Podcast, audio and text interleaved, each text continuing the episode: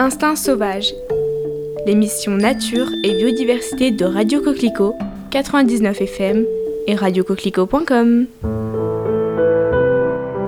Bonjour à toutes et à tous. Le temps de l'attente ressemble au temps de la sécheresse, toujours trop long et ce ne sont pas les paysans euh, de l'Allier qui vont contredire euh, Jovette Marcheseau. En effet, effectivement, la sécheresse a été bien longue cet été et c'est ce qui va nous faire parler aujourd'hui. Sylvain Vrignot, bonjour. Oui, bonjour. Et oui, les sécheresses, oui.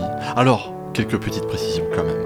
Je ne parlerai pas de sécheresse de cœur, je, je ne suis pas compétent. Et non, parce que vous n'en avez pas d'ailleurs de cœur. Non, Eh ben oui, voilà, je ne parlerai pas non plus de sécheresse vaginale, je ne me suis pas penché sur le sujet. Et puis, euh, ni aussi de sécheresse de thon. Alors, Juliette, ne le prends pas pour toi. hein. Non, non, non, non, mais simplement par marée haute, euh, ça remonte pas au niveau de l'Allier. Donc euh, voilà, je ne parlais pas de ces, sèche- de ces sécheresses-là. Non. Mais ceux, celles effectivement qui euh, ont abîmé le paysage durant plusieurs étés de suite euh, et qui ont créé beaucoup de soucis et qui vont continuer à en créer d'ailleurs. Hélas, oui, effectivement, puisque 2022 était marqué, ça a marqué d'une pierre blanche, mais 2019-2018 euh, ont été des années très sévères aussi pour ce qui est de l'Auvergne, en tout cas de l'Allier.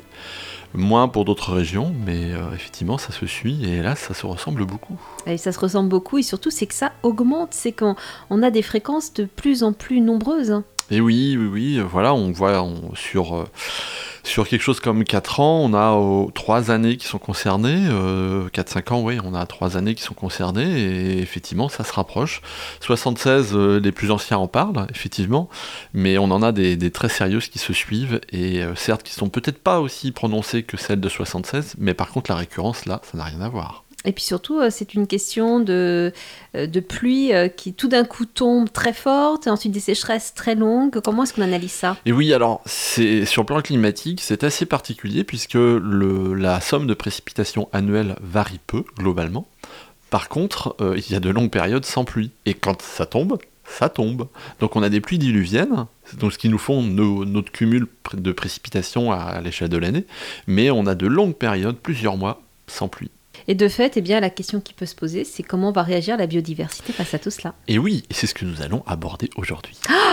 Ça y est, le sujet est lancé avec vous, Sylvain Vrignot. La biodiversité, comment va-t-elle réagir à ces sécheresses? Qu'est-ce qu'elle peut supporter?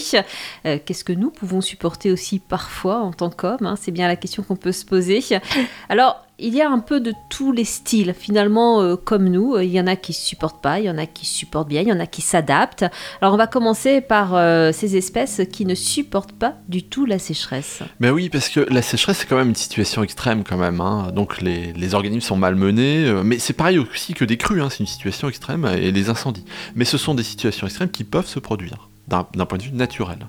Et là, effectivement, le coût des poissons, bon là c'est assez redoutable. hein. Un grand nombre de poissons ne supportent pas, mais il existe des exceptions, mais pas chez nous. Voilà, donc cette sélection, euh, cette pression sélective ne s'est pas exercée chez nous, puisqu'effectivement, normalement, on a de l'eau de façon assez régulière. Il peut arriver dans certains endroits qu'il n'y en ait pas, surtout en tête de bassin versant, donc là où on a les petits ruisseaux et tout ça, qui peuvent être intermittents, mais dans ces conditions, on a une recolonisation par l'aval. Mais parfois, c'est aussi à l'aval que ça pêche, c'est qu'à le dire, hein, avec les poissons. C'était facile. hein. Et, et voilà. Et Eh oui, effectivement. Alors des poissons, on les a vus, hein, certains qui sont morts, euh, et notamment cet été, dans des rivières euh, asséchées. Euh, mais néanmoins, il y a quand même de l'eau qui revient. Donc, comme vous le disiez, les poissons continuent à se reproduire. Donc, ils vont se reproduire dans des petits coins ailleurs avant de repeupler. Oui, par l'aval. Une recolonisation par l'aval. Oui. Il peut y avoir quelques flaques, mais là, ça devient compliqué. Mais on, on en reparlera de ces histoires de flaques au fond des rivières. Et alors, est-ce que ça concerne aussi les, les amphibiens, les grenouilles, les tritons On se dit souvent quand on voit les mares à sec euh, que bah, il y aura plus grand-chose euh, l'été suivant. Et oui, alors là, c'est à nuancer justement. Pour le coup, c'est pas blanc, c'est pas, euh, c'est pas noir. C'est entre gris clair et gris foncé. hein. Et alors, ça dépend du stade durant lequel la, sécheresse arrive. Alors concrètement, euh, dans le cycle de développement de, nos amphibiens, de nos tritons, nos grenouilles, et ainsi de suite, on a un stade d'œuf. Donc on voit bien, notamment pour les grenouilles, hein, c'est ce, panel 2, là, cette espèce de, de choses un peu gélatineuses. Et puis ensuite on a le stade tétard, on voit très bien aussi. Et puis après, on a donc les grenouilles qui peuvent s'émanciper et quitter leur milieu aquatique. Donc, quand ça arrive au niveau œuf ou au niveau larve, hein, au niveau tétard, c'est un problème. puisque là, on a vraiment besoin de l'eau, sans quoi ces organismes ne peuvent pas vivre. Par contre, après, quand on a nos tritons et nos grenouilles adultes, ils peuvent y faire face. Par contre, ça nécessite d'avoir des caches pour pouvoir faire face à la période sèche. En gros, ils s'enfouissent dans des petits endroits euh, Alors oui, en fait, oui, il peut y avoir des souches, des pierres, des, choses comme ça, dans lesquelles ils vont aller euh, se, cacher pour passer la mauvaise période. En tout cas, cet été, je ne sais pas ailleurs, mais dans notre mare, on les a bien entendues chanter, euh, toutes ces grenouilles. Alors bien sûr, on a les amphibiens, les poissons et puis les plantes. Hein. on le sait que c'est un véritable problème pour les plantes et on l'a vu déjà rien qu'autour de soi, le nombre de plantes qui a littéralement séché sur pied. Et oui, on a les problèmes liés à la production agricole, bien évidemment, et puis aussi on a des arbres qui commencent à péricliter, et ça, ça commence à devenir un peu plus inquiétant, puisque du coup le pas de temps est plus long pour ces arbres. Il faut bien aussi resituer les choses, c'est que l'eau, ça représente 80-95% du poids d'un végétal. C'est quand même pas rien, c'est beaucoup. Donc, comment ça se passe? Par exemple, on avait ces sécheresses, euh, ces températures à 35 euh, degrés. On a vu d'ailleurs certains arbres qui perdaient euh, leurs feuilles, qui séchaient sur place. comment est-ce qu'on peut expliquer ces, ces phénomènes? Alors, en fait, ça fonctionne par étapes. La première étape, c'est si jamais il fait trop sec. Genre, pendant une journée, au cœur de, la journée, du jour, euh, les, heures les plus chaudes, les plus, euh, vraiment les plus difficiles, et eh bien là on a ce qu'on appelle la fermeture des stomates. Alors le principe des stomates en fait c'est sous les feuilles, on le voit pas à l'œil nu, hein. c'est vraiment à l'échelle euh, millimétrique, enfin même inframillimétrique, il faut un microscope pour pouvoir les voir. Donc il y a des échanges gazeux qui ont lieu au niveau des feuilles, donc entre l'air ambiant et puis la sève de, des, plantes. Ces échanges ont lieu dans des, des toutes petites micro-cavités et euh, ces, micro-cavités sont fermées par des stomates. Donc ce sont des cellules qui peuvent s'ouvrir, enfin se rétracter ou s'élargir, et de telle façon qu'elles peuvent laisser l'air passer ou pas. Et donc quand l'air est trop chaud, le risque c'est d'avoir une déperdition de l'eau, parce que c'est quand même l'élément crucial. Et là, en fait, bah, on ferme les écoutilles, on ferme tout, et donc ça veut dire qu'il n'y a plus d'activité chlorophyllienne à ce moment-là. Alors même si la plante est verte, hein, elle va pas changer de couleur comme ça euh, d'un claquement de doigts, mais par contre, euh, là en fait, la plante ne, ne travaille plus au niveau de sa chlorophylle, ça ne travaille plus, c'est statu quo, enfin stand-by, on attend que ça passe, que ces heures les plus chaudes passent. Et ensuite, quand les heures deviennent de nouveau favorables, on rouvre et on y va. Oui, alors quand les nuits sont chaudes, que les journées sont chaudes et que ça dure sur un long temps, on fait comment, Sylvain Mourinho? Eh bien, eh ben, ça, ça pose problème. Alors, de toute façon, pendant les nuits, euh, je ne sais pas si les stomates sont ouverts ou fermés, mais de toute façon, l'activité chlorophyllienne n'est pas. Puisqu'il faut de la lumière, par définition, il faut qu'il y ait la photosynthèse. Photosynthèse, il faut cette lumière. Mais autrement, c'est bah, plutôt le matin et le soir que ça pourrait se passer, mais il faut effectivement qu'il y ait un peu d'humidité. S'il n'y a pas cette humidité, cette baisse de température, là c'est problématique. Et effectivement, là on arrive à un, autre schéma où euh, bah, on peut avoir euh, une atteinte. Alors juste une petite parenthèse quand même, c'est que pendant que cette plante ne fait pas de photosynthèse, elle ne croît pas, elle ne grandit pas. Donc du coup, il y a une carence. Et cette carence, si elle est redondante, si elle se reproduit régulièrement, régulièrement, et eh bien là, ça veut dire que ça peut affecter le métabolisme même de la plante. Et à terme, elle peut péricliter. Oui, c'est pour ça d'ailleurs qu'il faut faire très attention quand on plante de jeunes arbres hein, euh, et de bien euh, surveiller ces jeunes arbres. Évidemment, on n'a pas pu arroser, euh, justement arroser les racines. C'est important. Eh oui, alors justement, là, il y, a, quelque chose d'assez particulier au niveau des racines, en fait. C'est que donc les, les arbres, et même les végétaux de façon générale, sont des pompes. Donc ils vont prendre l'eau euh, dans le sol, qui vont la puiser, et qui ensuite, par le jeu de la photosynthèse, vont la transformer en faisant euh, une sève élaborée au lieu de la sève brute. Mais donc on a une ascension de la sève brute depuis les racines vers les feuilles. Et euh, là, en fait, au niveau des, racines, des radicelles, vraiment à l'échelle microscopique, il peut y avoir un manque d'eau. Pourtant, la pompe est active. Donc, ce qui fait qu'il y a un appel, et là, du coup, c'est l'air qui rentre. Et après, il peut y avoir le retour de l'eau, ce qui est une très bonne chose. Mais cette bulle d'air, elle demeure. Et là, on a un phénomène d'embolie, en fait. C'est un peu comme pour l'être humain. Hein. On a une embolie qu'on a qualifiée d'embolie gazeuse, et même plus précisément de cavitation, c'est le terme approprié. Et euh, cette bulle d'air, donc, elle arrive en haut. Et quand elle arrive en haut, bah, elle éclate en quelque sorte, mais euh, l'organisme, d'un point de vue physiologique, n'est pas adapté à ça, donc il meurt.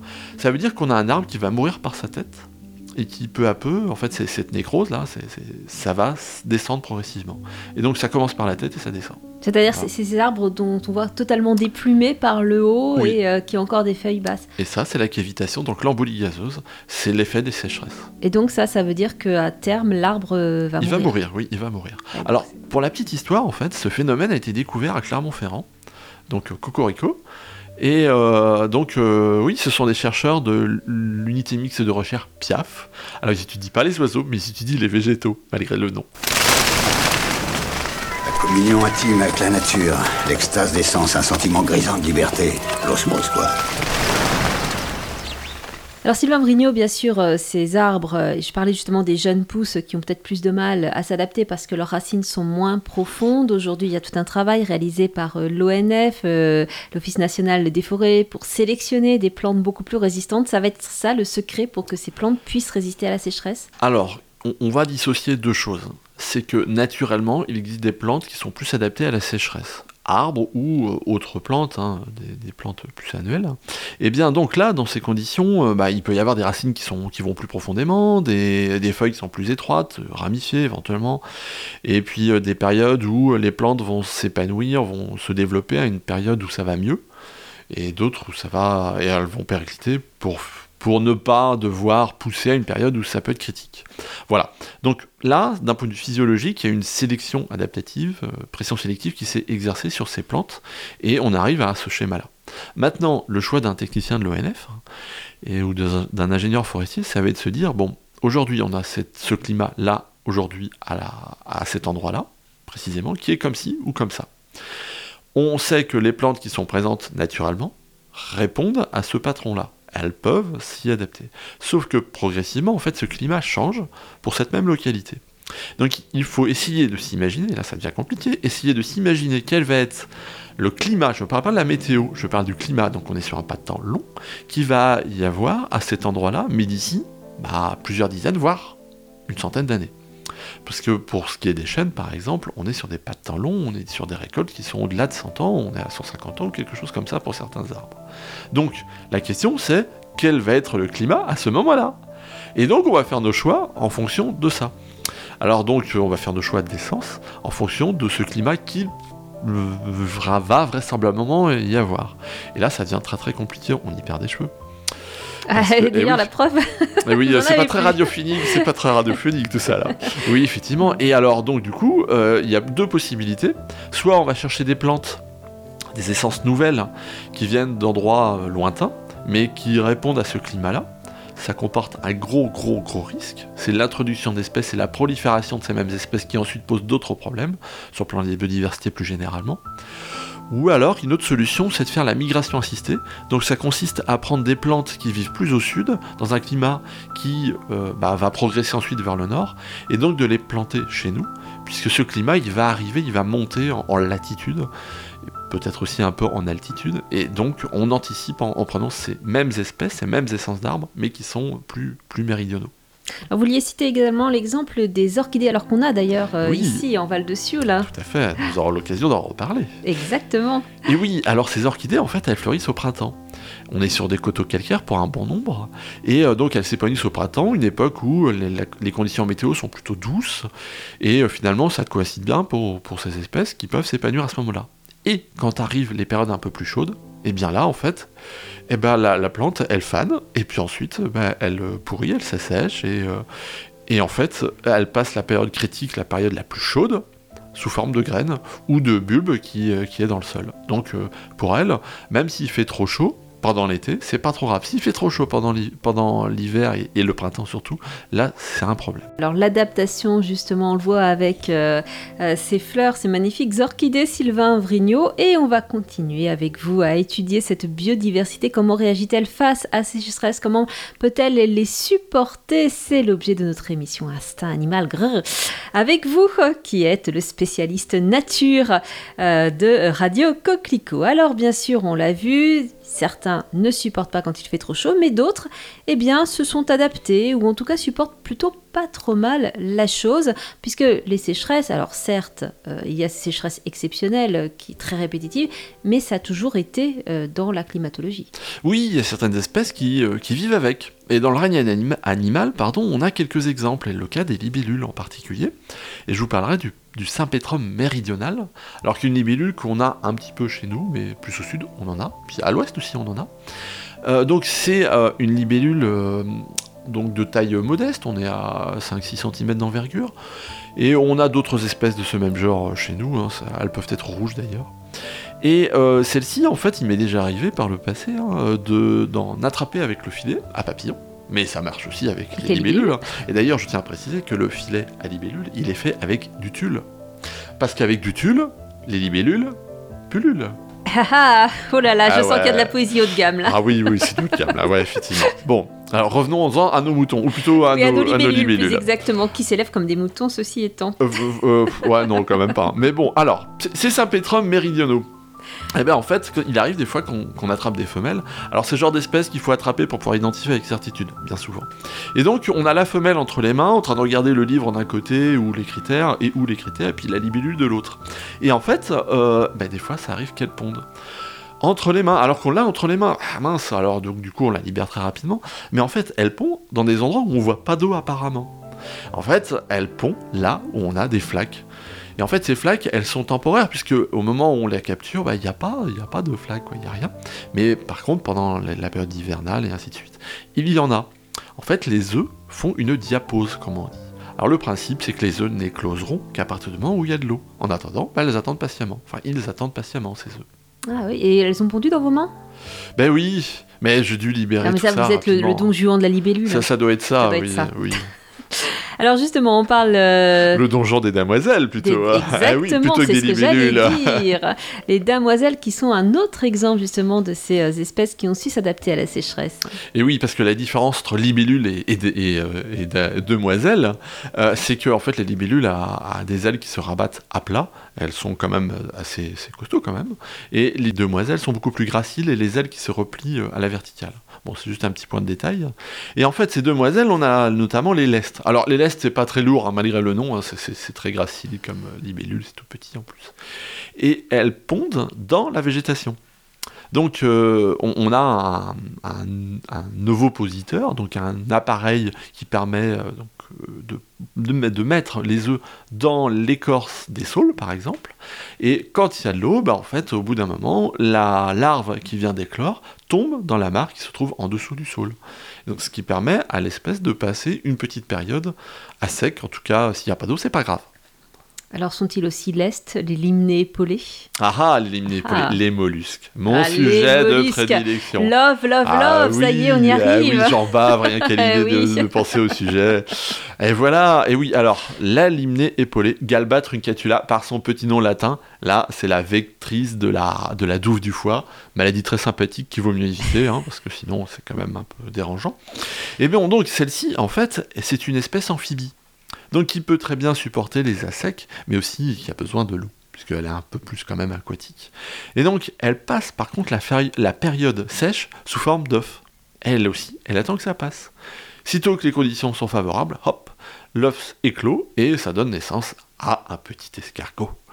Oh, c'est mignon ah ça. Oh, j'aime bien les histoires d'amour qui se terminent bien. Souvent, je me dis, mais comment fait la nature pour créer des choses aussi parfaites? On voit que ces espèces euh, supportent plutôt bien la sécheresse, mais euh, voilà, est-ce qu'il n'y a pas finalement une sorte de, concurrence qui va s'instaurer, certaines qui vont demeurer, d'autres qui vont disparaître euh, Est-ce qu'au bout d'un moment, ça va pas créer un petit souci? Alors un petit souci à voir, globalement plutôt si, puisque chez nous les espèces n'y sont pas trop adaptées, et donc il faut qu'il y ait une progression des espèces qui sont adaptées à ces sécheresses. Et donc du coup, les cartes sont en train d'être rebattues, puisque il y a une pression sélective intense qui s'exerce favorisant les espèces adaptées à ces sécheresses, au détriment bien sûr des espèces qui n'y sont pas adaptées.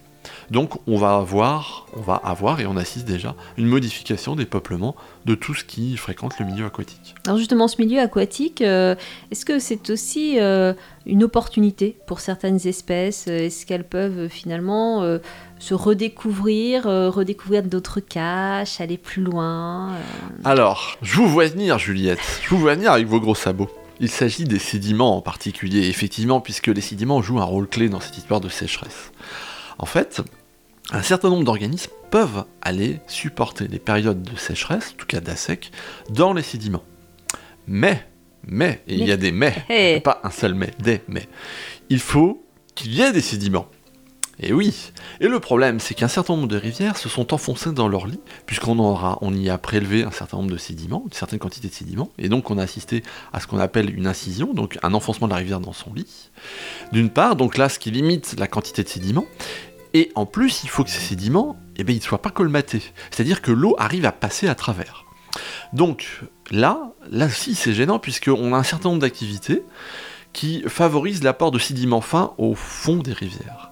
Et donc, on a un développement pardon, de la vase au détriment du gravier. Le problème, c'est que l'eau passe moins dans des particules fines que dans des particules grossières. Et donc, étant donné que cette eau passe moins, elle se renouvelle moins, elle s'oxygène moins. Et donc, si on a des flaques qui restent, si l'eau est renouvelée dans les flaques, ça passe. Si l'eau n'est pas renouvelée dans les, flaques, puisque euh, bah, les sédiments sont colmatés, eh bien, d'une part, il n'y a pas d'oxygénation, et puis rapidement, en fait, ça va s'assécher. Et donc là, en fait, on a un intérêt important des sédiments et des sous-écoulements qu'il peut y avoir dans les sédiments. Pas de sédiments, pas de sous-écoulement, et euh, si on a des sédiments, on- on n'a pas forcément des sous-écoulements, ça dépend de la granulométrie. Donc ça veut dire que ça fait partie aussi des solutions face à la sécheresse euh, que de réfléchir à ces sédiments dans les rivières. Oui, et surtout les préserver, puisqu'ils ont sacrément souffert ces dernières années, ces dernières décennies. Il y, a, un problème aussi peut-être dans ces sédiments, ça se colmate. Au fond, comment, comment est-ce qu'on peut faire euh, cette description du colmatage hein? Alors, il existe différents indicateurs qui permettent d'apprécier le colmatage. Alors, il y a une technique qui consiste à utiliser des baguettes de pain. Alors, pain, pas P-A-I-N, non, pain P-I-N. Voilà, dite baguette de Marmonnier, Marmonnier, monsieur Pierre Marmonnier, qui est un chercheur de Lyon, qui doit être maintenant à la retraite, je me trompe. Bon, enfin bon, quoi qu'il en soit, il a inventé cette technique qui est toute bête, qui permet d'apprécier si c'est euh, si dépourvu d'oxygène ou pas.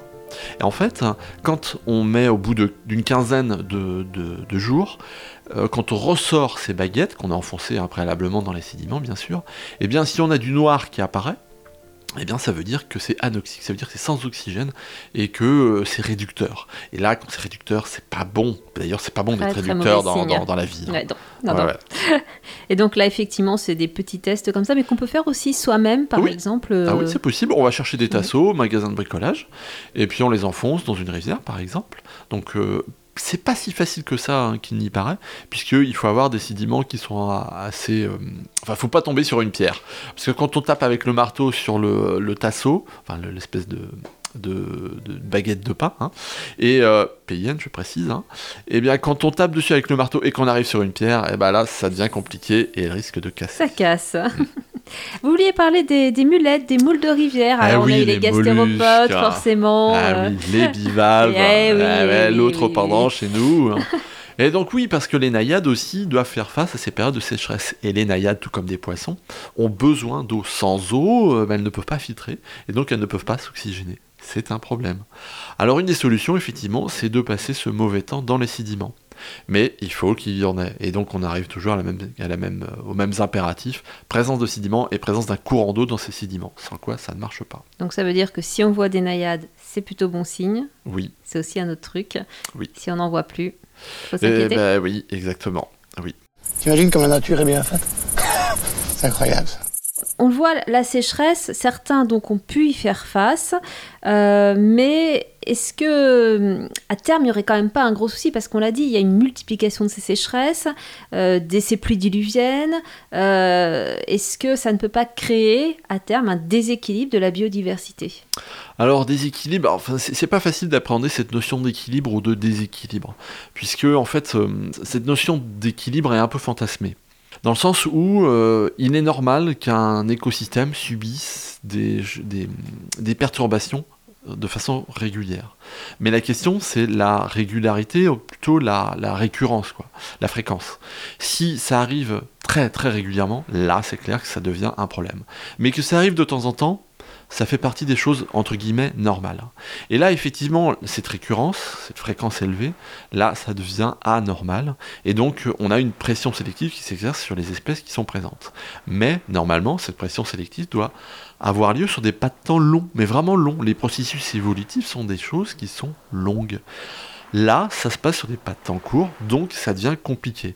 Les organismes, est-ce qu'ils auront le temps de s'adapter? Ça paraît compromis. Donc ça veut dire qu'on aurait substitution d'espèces mal adaptées, en quelque sorte, en tout cas non adaptées, par des espèces qui, elles, le seraient, qui auraient déjà eu cette pression sélective et qui le supporteraient. Mais ça nécessite pour ces espèces qu'elles aient les possibilités de migrer et de venir coloniser ces endroits où ça change. Et ça, c'est pas toujours le cas, d'autant plus qu'en fait, les cours d'eau, quelque part, d'un point de vue biogéographique, si on utilise des gros mots, ce sont des îles.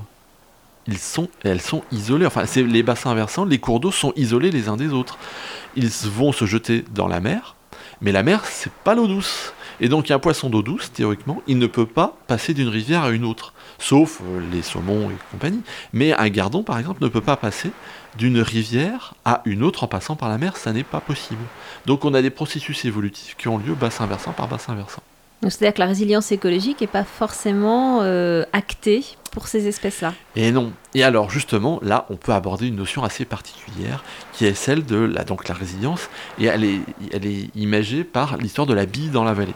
Alors vous imaginez une vallée, donc un U, hein, ou la bille dans, dans, la gouttière, si on veut, et donc on a une bille. Ça marche en deux dimensions. Hein. Donc on a cette bille qui est au fond, elle est au fond de la, vallée, c'est normal. Maintenant, il peut y avoir des forces qui, font que cette bille bouge, les perturbations. Ces perturbations, elles peuvent être importantes et euh, elles, sont, la, bille bougera moins que le milieu est résistant et éventuellement résilient. Donc la résilience, ça veut dire que la bille va revenir à sa position initiale. La résistance, ça veut dire que ça va être difficile de la, de la faire bouger. Mais si on dépasse le bord de la gouttière, là, ça veut dire qu'on va complètement changer. Et donc, en fait, on va tomber sur une autre gouttière qui se trouve à côté, à un autre état. Mais en fait, cette histoire, c'est une, une ondulée en quelque sorte, mais avec une ondulation, en tout cas des creux, qui sont de taille variable. Et donc, cette bille, elle peut changer de creux, mais à chaque fois qu'elle change de creux, ça veut dire qu'on change beaucoup dans l'écosystème, mais vraiment beaucoup. Et on ne pourra pas revenir dans l'autre vallée d'à côté, c'est pas possible parce que en fait euh, le, les, les, choses ne sont pas complètement résilientes. La résilience, c'est un concept qui parfois est critiqué et certains biologistes considèrent, écologues, considèrent que ça n'existe peut-être pas en fait, la résilience. On ne peut peut-être pas trouver une situation de départ. Ah, effectivement, ce qui n'est pas forcément toujours très rassurant. Oui. Merci beaucoup Sylvain Brignot. Puis puisque vous parliez de résilience, cette citation de Boris Cyrulnik, la résilience c'est l'art de naviguer et dans les torrents, je me suis dit que pour une émission sur la sécheresse, ça mal, plutôt pas mal. Ah ouais, bien, bien. Merci. Merci à vous et à très bientôt pour Instant Animal.